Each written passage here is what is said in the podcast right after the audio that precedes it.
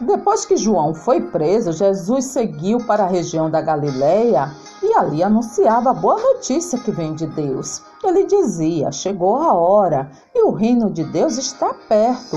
Arrependam-se dos seus pecados e creiam no Evangelho.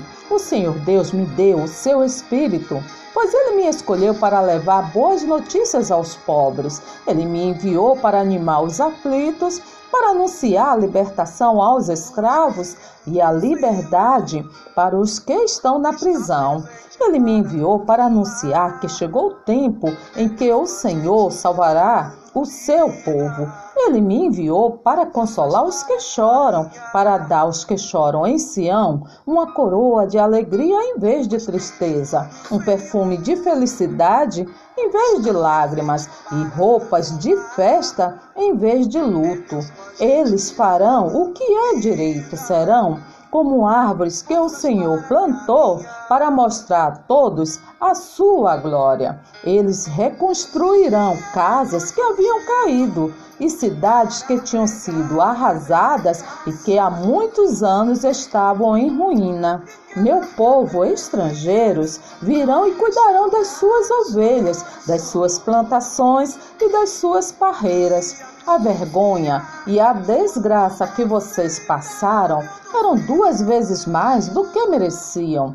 Mas agora vocês viverão no seu país, onde receberão o dobro de riquezas e serão felizes para sempre. E vocês serão conhecidos como sacerdotes do Senhor, como servos do nosso Deus. O Senhor diz: Eu amo a justiça e odeio o roubo e o crime.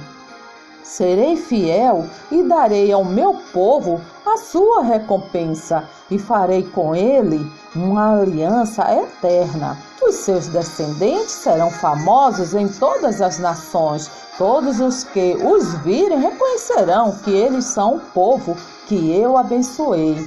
Nós nos alegraremos e cantaremos um hino de louvor por causa daquilo que o Senhor nosso Deus fez. Ele nos vestiu com a roupa da salvação e com a capa da vitória. Somos como um noivo que põe um turbante de festa na cabeça, como uma noiva enfeitada com joias. Assim como a terra faz crescer as árvores e no jardim o chão faz brotar o que foi semeado, também o Senhor Deus fará com que brote a sua salvação, e todas as nações cantarão hinos de louvor a Ele.